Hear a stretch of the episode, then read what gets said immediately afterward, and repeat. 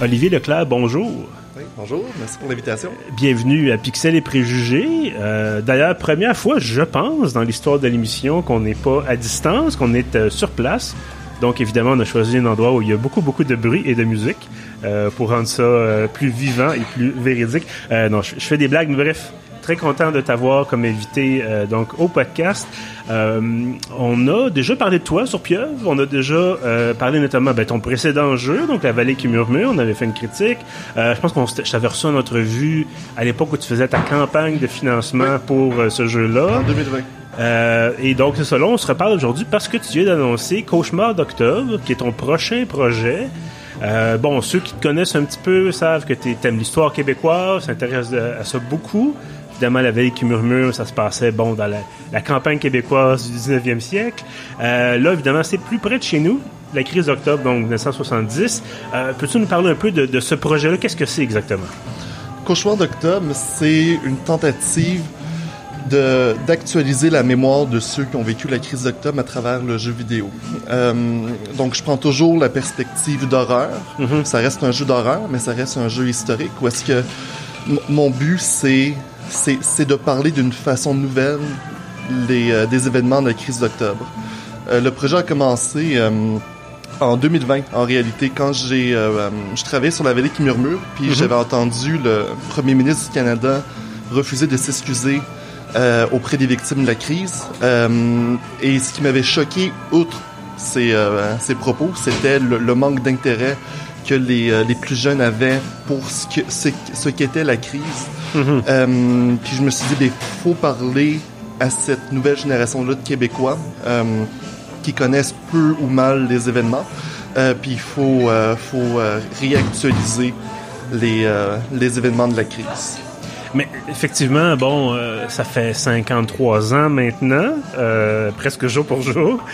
Et euh, c'est ça, à l'exception des cours d'histoire, ou à moins d'être un partisan euh, de l'indépendance québécoise, par exemple, puis d'être très attaché euh, à cette question-là de, de mémoire, puis bon, de toute la question justement du FLQ, puis bon, du, de- euh, du mouvement d'indépendance du Québec, dans ce cas-là, mal viré, on va se le dire. Euh, on en parle peu.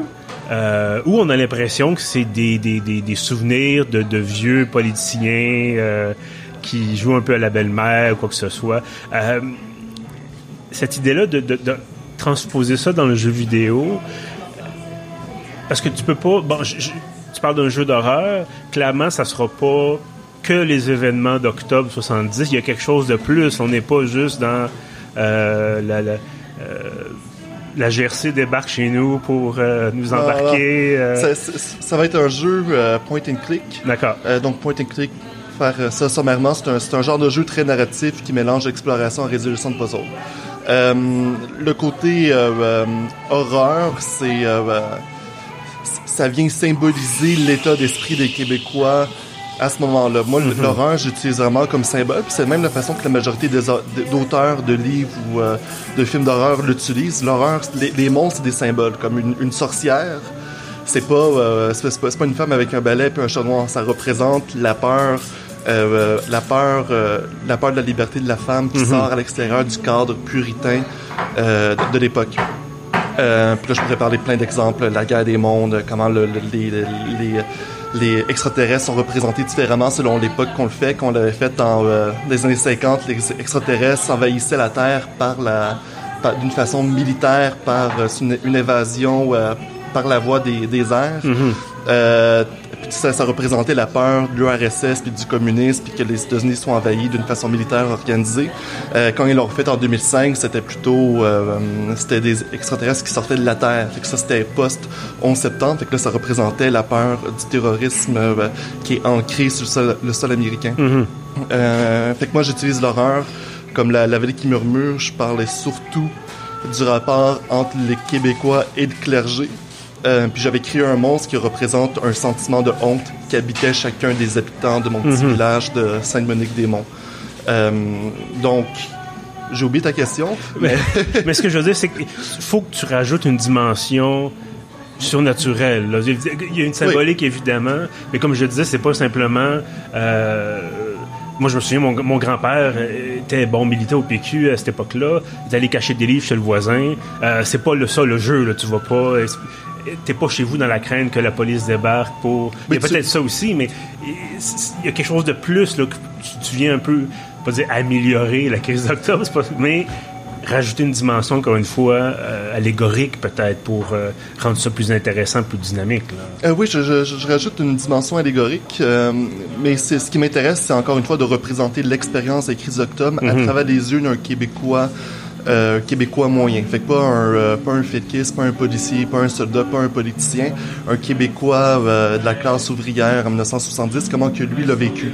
Puis ce que tu parles, euh, ton père qui cache les livres chez le voisin, ça peut être quelque chose qui va être représenté mm-hmm. dans le jeu. T'as un personnage, il, il, laisse entendre qu'il y avait des livres du, du, parti pris, puis de, la maison d'édition de parti pris, puis il a voulu cacher ça chez, chez le voisin dans ce sens-là, euh, qu'est-ce que je voulais dire? Tout va très bien. Euh, J'aimerais t'entendre sur le, le, le, ce que tu vas chercher comme source historique, parce que bon, il s'est écrit beaucoup, beaucoup de choses sur la crise mm-hmm. d'octobre. Euh, puis encore une fois, ça teinte encore aujourd'hui notre vision de la politique québécoise par rapport à la politique fédérale. Bon, tu disais tout à l'heure Justin Trudeau, il n'est pas là, c'est Trudeau, ça c'est bien ça. Euh, bon, évidemment, Trudeau fils en plus. Mm-hmm. À l'époque, c'était Trudeau père qui était là. Euh, avec son fameux Just Watch Me. Bon, euh, où est-ce que tu t'abreuves? Parce qu'il y a énormément de choses, il y a peut-être risque de se perdre dans ces documents historiques-là. Comment est-ce que tu sélectionnes ce qui va te servir? Euh, en deux parties. La première partie, c'est les documents historiques, comme tu dis. Euh, donc, c'est autant, vu que je m'intéresse du, du point de vue plus personnel de la crise d'octobre, je vais aller voir dans les biographies de personnes qui l'ont vécu. Mm-hmm. fait que, par exemple, Gérald Godin ou la Pauline Julien ou ou euh, Gaston Miron. Euh, fait que ça, c'est pour, le côté plus personnel. Pour tout ce qui est euh, historique, ben là, il y a le livre de Louis Fournier, euh, Effet de cul, mouvement d'un, euh, histoire d'un mouvement clandestin. il y a le livre de Jules Falardeau sur les 50 ans de la, crise d'octobre. Il, y, a différentes sources que je vais puiser, mais je vais pas seulement prendre mes informations à partir de sources historiques, je vais aller chercher l'information directement chez les gens. Mm-hmm. Donc, dès le début de 2024, je commence une ronde d'entrevues où est-ce est que je vais parler à différentes personnes qui ont vécu la crise euh, et euh, aller voir c'est quoi, comment ils l'ont vécu. là, je parle pas seulement des prisonniers politiques, je parle vraiment comme je pourrais parler à quelqu'un qui avait euh, eu 10 ans quand ils ont vécu la crise, puis juste me raconter c'était quoi l'ambiance à Montréal, as-tu des moments marquants? Il y, y, a beaucoup de personnes qui commencent à m'écrire sur les réseaux sociaux en privé, genre mon, mon père l'a vécu, il a été emprisonné tel nombre de temps, mm-hmm. il y avait beaucoup d'hélicoptères à longueur de journée, ça c'est un détail que tu vas mettre dans ton jeu, la mm-hmm. présence continuait des hélicoptères. Il y, a, des, membres de la famille, de, membres du FLQ qui m'ont écrit, raconter leur, histoire. Il y, en a un, euh, sans, donner de nom, il y a un, des membres qui s'était enfui en Algérie en mm-hmm. embarquant dans euh, un, un, bateau cargo au port de Montréal. Euh, fait que déjà, avant même que je commence mes entrevues, le monde commence à me contacter. Euh, puis ce que je vois, c'est pas juste du monde, c'est pas juste des, des, gens qui me connaissent. C'est quand ils ont entendu parler du fait que je voulais raconter la crise à nouveau en jeu vidéo, même si eux autres, c'est pas des joueurs, ben, ils se disent, ah, cool, une nouvelle façon de parler de notre histoire nationale, puis ils veulent participer en, en, me donnant des informations. Mais je vais continuer le processus euh, autant qu'il faudra pour avoir une une représentation la plus fidèle possible euh, de la crise d'octobre. On en parlait un peu avant d'enregistrer. Euh, on se disait, tu es l'un des rares développeurs euh, québécois qui développe des jeux qui parlent de l'histoire du Québec. Mhm. pourquoi est-ce que tu penses qu'il y en a si peu de, de, titres qui... Parce que notre histoire, veut dire, il y a du stock à raconter. on n'est pas... l'histoire de plusieurs siècles d'histoire, bon, puis ça a été, ça a été mouvementé à plusieurs moments au fil du temps. Pourquoi est-ce que tu penses qu'il y a si peu de titres, si peu d'offres dans ce domaine-là? Euh, ben, j'ai une réponse pour les gros studios. Euh, mhm. les, gros studios qui font des jeux avec un budget de plusieurs millions de dollars, euh, avec une équipe de 500 personnes, eux autres, ce qu'ils veulent, c'est prendre le moins de risques possible. Mhm. et si juste leur contexte, le contexte du jeu est un risque, ben, ils vont pas le faire. C'est pour ça que les jeux les, jeux vidéo AAA sont si peu politisés. Euh, c'est que les, investisseurs aiment pas le risque, ils veulent être sur un terrain le plus sécuritaire possible. Euh, mais c'est un choix que, si, si on n'a pas eu d'Assassin's Creed à Montréal, c'est un choix qui est conscient qui a été fait. C'est impossible qu'un studio de développement basé à Montréal euh, qui veut faire un jeu des années 1000, euh, fin 1700 puis qui décide de faire leur jeu aux États-Unis plutôt euh, qu'au, euh, Canada qu'au au Québec.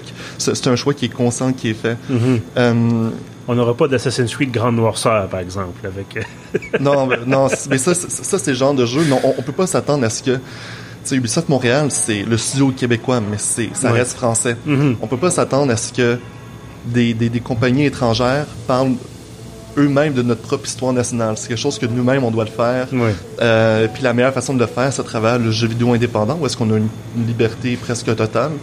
Euh, moi, je fais les jeux, euh, je fais les jeux que je veux faire sans, sans attache ou quoi que Mhm. ce soit. Euh, maintenant, la raison pourquoi il y a si peu de jeux vidéo, de, de studios de jeux vidéo indépendants qui parlent de l'histoire du Québec, euh, je pense que c'est aussi une question, peut-être une question, un manque de volonté Mhm. ou un désintérêt.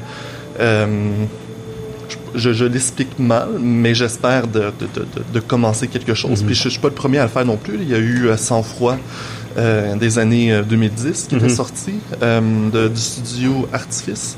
Il y avait eu Kona pas longtemps après. Il y a Oui. eu Kona 2 dernièrement. Il y a un nouveau jeu, euh, le nom m'échappe, mais qui se passe en Nouvelle-France, qui va sortir en- l'année prochaine sans doute. Mhm. Euh, donc quelque chose qui commence tranquillement, mais c'est juste c'est très long à partir cette machine-là d'intéresser premièrement les développeurs au Québec, puis pour qu'on intéresse ensuite les joueurs Mhm. au Québec. Mais est-ce que tu sens à ce moment-là une pression en disant si moi j'arrive pas à faire quelque chose qui fonctionne, les gens vont se dire ça marche pas, il n'y a pas de marché, il n'y a pas d'intérêt, puis on passe à la suite, puis on, on laisse tomber ce, ce domaine-là?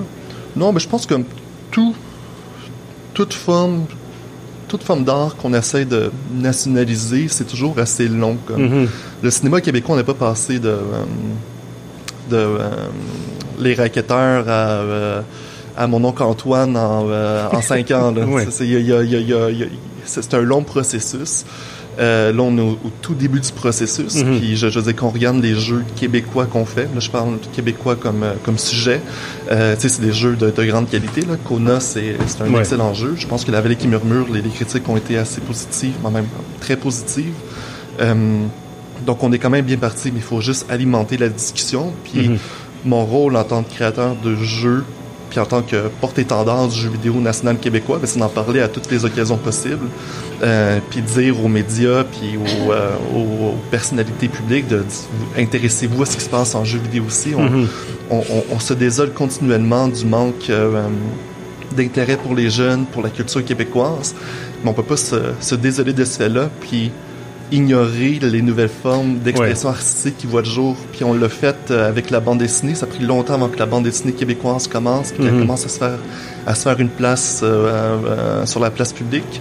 Euh, maintenant, c'est le jeu vidéo qu'il faut laisser une place pour que ça puisse prendre son envol au même titre que la bande dessinée québécoise. Puis en même temps, je veux dire, le jeu vidéo, c'est presque aussi vieux que la crise d'octobre, sinon plus. Là, on a, Ouais. Ça fait 50 ans que ça existe. Bon, je pense pas que sur Atterri, on aurait pu vraiment représenter la profondeur euh, des enjeux politiques et sociaux de la crise d'octobre. Mhm. Mais euh, le médium existe et ce n'est plus, ça fait très très très longtemps que c'est plus juste une histoire d'adolescents dans leur sous-sol Oui. euh, chez leurs parents. Là, on est, euh, je toi et moi, on a un certain âge, je pense dans la trentaine. Mhm. Euh, on est des, des joueurs, bon, aguerris peut-être, en tout cas passionnés certainement. Euh, puis on n'est pas les seuls. Puis évidemment, toutes sortes de gens qui, qui jouent à des jeux vidéo. Donc, pourquoi effectivement aller, de pas aller voir les jeunes, les moins jeunes aussi, dans ce qu'ils consomment, dans ce qu'ils dans ce qu'ils regardent, dans ce qu'ils dans ce qu'ils font, plutôt que euh, s'en tenir effectivement au. c'est Pas, pas que c'est pas important d'avoir des livres ou des, des films ou quoi que ce soit, mais comme tu l'as mentionné, c'est une forme d'expression artistique le jeu vidéo. Oui, puis je pense pas qu'au Québec, on peut se permettre d'être autre chose qu'à l'avant-garde Mhm. quand il y a des nouvelles formes d'expression artistique qui voient le jour. Euh, comme société minoritaire, on doit être continuellement euh, alerte pour intégrer ces formes-là à notre euh, paysage culturel. euh.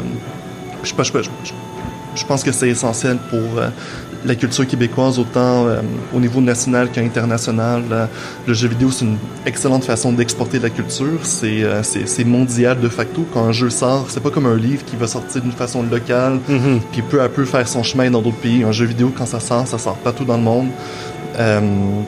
Puis il faut, faut, faut l'utiliser.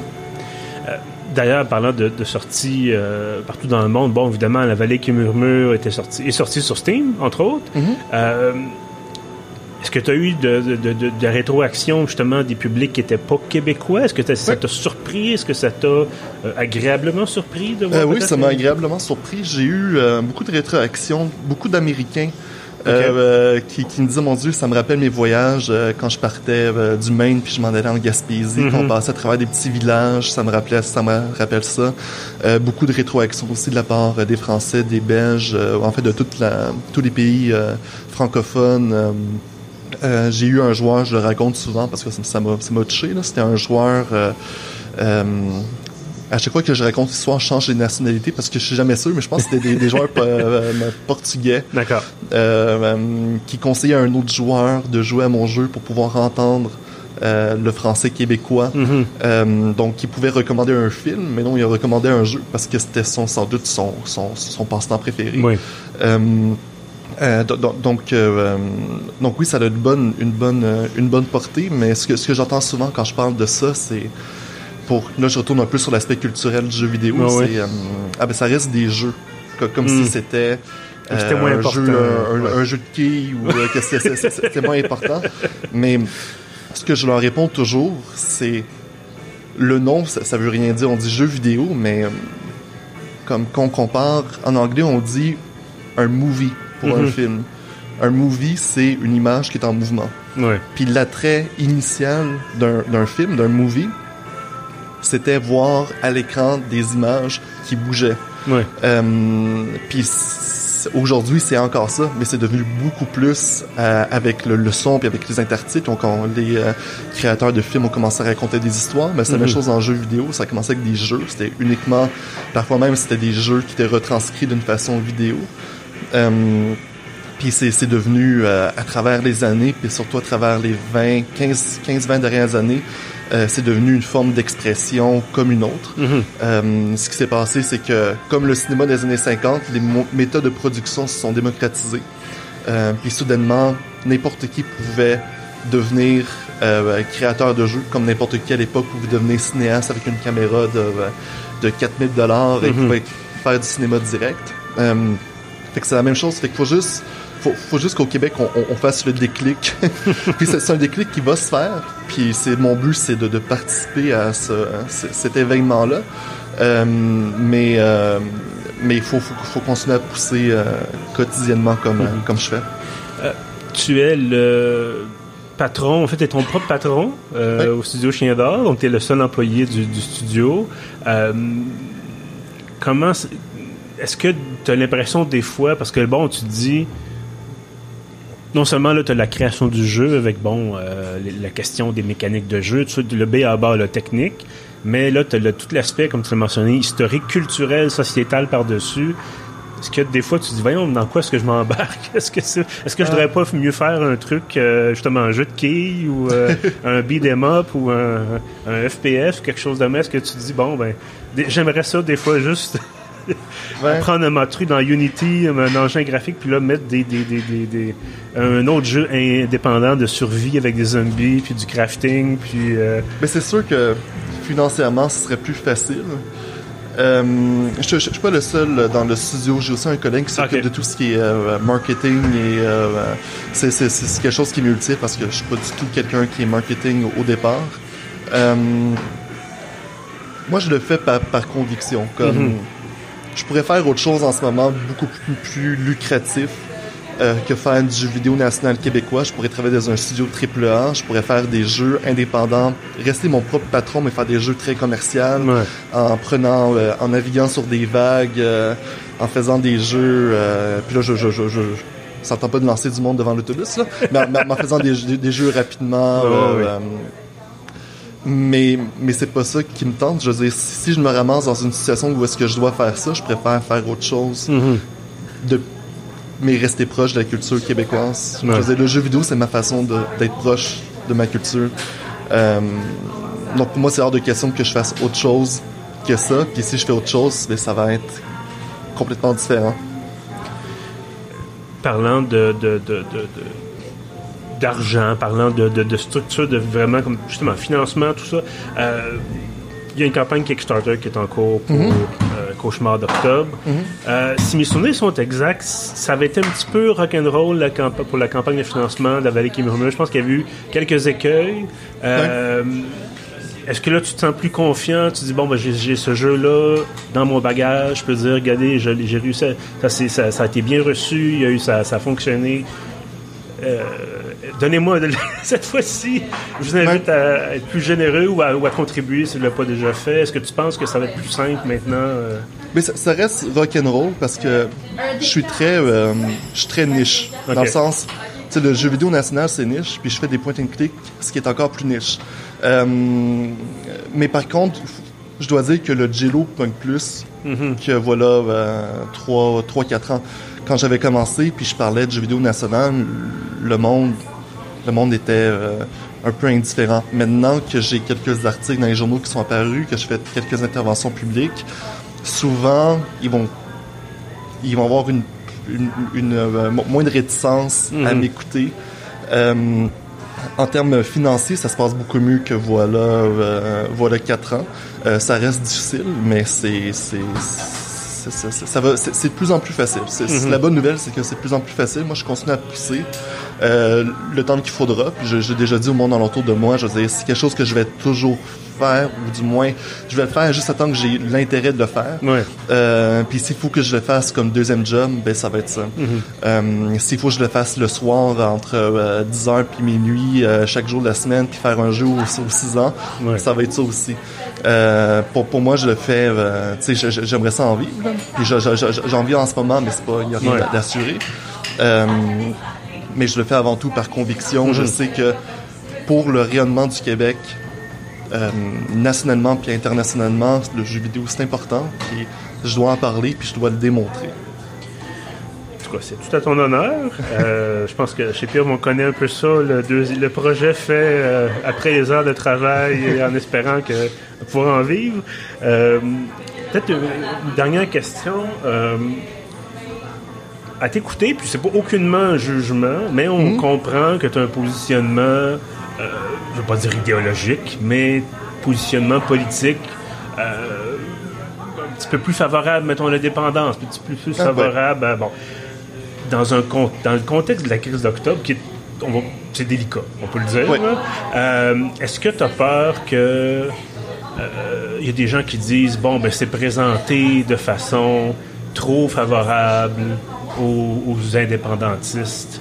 Ou est-ce qu'il y a à ce moment-là qui disent ben moi ça m'intéresse pas parce que c'est pas ça l'histoire. Ça, ça déforme les propos ça déforme la réalité. Est-ce que tu as cette inquiétude là où tu te dis mon travail va parler de lui-même puis ça va être présenté euh, Ben, mon, mon travail va parler de lui-même, mais aussi je me je, je- je dis depuis le début que annoncé le projet que la perspective que j'utilise, c'est la perspective du Québécois moyen euh, qui l'a vécu. Je m'intéresse, je m'intéresse au FLQ. Je, je, je vais en parler, je vais parler de leur motivation, mais c'est pas c'est pas c'est pas le sujet central. C'est beaucoup plus proche de Les Ordres, le film de, de Michel euh, Michel Brault, euh, euh, que le film Octobre de, de Pierre Falardeau. Je m'intéresse vraiment aux, aux civils, comment ils ont vécu ça. Euh, c'est sûr qu'il y, a des- il y a des gens qui vont essayer de, de faire des amalgames, puis il y en a déjà un, un, un petit coon sur Twitter qui s'est essayé. C'est Twitter, hein? Ouais, c'est, c'est, Twitter, mais, mais moi je suis, je suis très clair, mais je, je, euh, je, je suis confiant que le jeu va parler lui-même, mais je suis aussi conscient du fait que il y, a, il y a des gens pour eux que ça va être une cible facile euh, essayer de, de, de, euh, discréditer. Donc, euh, Cauchemar d'octobre, sortie prévue pour 2025. Euh, si tout se passe bien, évidemment. Oui. Euh, il va y avoir, comme tu avais fait pour La Vallée qui murmure avec le murmureur, il va y avoir un prologue, euh, donc à Cauchemar d'octobre. Sortie 2024, c'est bien ça? Donc l'année prochaine? Oui. D'accord. Et comme, ça, comme auparavant, quelques dollars. Après ça, ça va être une espèce de démo payante finalement un peu, c'est espèce de, pour montrer un peu comment ça fonctionne. Puis... Euh, non, ça va être beaucoup plus complet que Ah. euh, le murmureur. Euh, ça va être aussi plus cher parce que ça va être un jeu de la même, la même taille que la vallée qui murmure. Ah, d'accord. Euh, c'est vraiment une partie 1 cette fois-ci. Ok. Euh, euh, tu sais, le, le murmureur, c'était moi qui se, trempais, qui se trempais un pied dans l'eau. Euh, mais euh, dans l'abîme du rêve, qui est le, le nom du prélude, c'est c'est vraiment, c'est un- ça va être un jeu à part entière, une partie intégrante de, de, de Mhm. Cauchemar d'octobre. Euh, ça va pas être nécessaire d'avoir joué à- à- dans l'abîme du rêve avant de jouer à Cauchemar d'octobre, mais c'est, euh, mais euh, mais c'est- ça, ça, ça, ça va être plus complexe. Ok. ouais. Puis est-ce que tu reprends, ça c'est vraiment une question très technique, mais Mhm. est-ce que tu reprends le même engin graphique? Est-ce que tu... euh, parce que bon, ça, ça c'est- je te l'ai- je te l'ai pas demandé au cours, au cours de l'entrevue, mais la question technique, bon, j'imagine que tu as un engin que tu achètes, tu achètes les droits d'utilisation, puis bon. Ou est-ce que c'est quelque chose que tu codes toi-même? Euh, comment, comment ça Euh, fonctionne? ben, j- J'utilise Unity D'accord. comme engin. Euh, tout le code, c'est moi qui le fais, mais je vais réutiliser, mettons, 90% du code existant. Mhm. Comme mon but, c'est pas, c'est pas de réinventer la roue là, Oui. à, chaque, à chaque jeu, c'est de raconter des histoires différentes. Euh, c'est pour ça que c'est encore un point and click. Oui. Euh, mais ça va être un jeu entièrement différent de la vallée qui murmure, à part les bases qui Oui. vont rester les, euh, les mêmes. Olivier Leclerc, merci beaucoup d'avoir été avec nous aujourd'hui. Donc le, le jeu est sur euh, Kickstarter, Oui. Cauchemar d'octobre. Euh, la campagne se termine le 16 novembre. Voilà. Est-ce que tu as une cible 15. de, de financement? euh, oui, il y a une cible de 20 000 D'accord. Donc c'est tout ou rien comme la, la, la, la formule de Kickstarter. Donc euh, regardez ça. Voilà. merci beaucoup d'avoir été là. Euh, merci aussi aux gens qui nous écoutent. Toujours content de faire ça euh, pour vous, bien sûr. En terminant, je vous invite à vous abonner à la page Facebook du podcast parce que oui, nous sommes toujours sur Facebook. On n'a jamais compris pourquoi on n'était pas bloqué, mais on va en profiter jusqu'à pendant que ça dure. Et euh, évidemment, si vous voulez justement éviter le blocage de Facebook, la censure, toutes ces sortes de choses, éviter que la GRC débarque chez vous pour vous en, vous arrêter. Euh, sans sommation. Euh, Abonnez-vous à l'infolette de Pierre, voilà. Vous allez sur le site, il y a un formulaire dans la colonne de droite, ça prend quelques secondes. Et à chaque samedi, vous avez l'ensemble de nos contenus, donc les articles, les critiques et bien sûr les épisodes de podcast. Sur ça, je vous dis merci et à bientôt.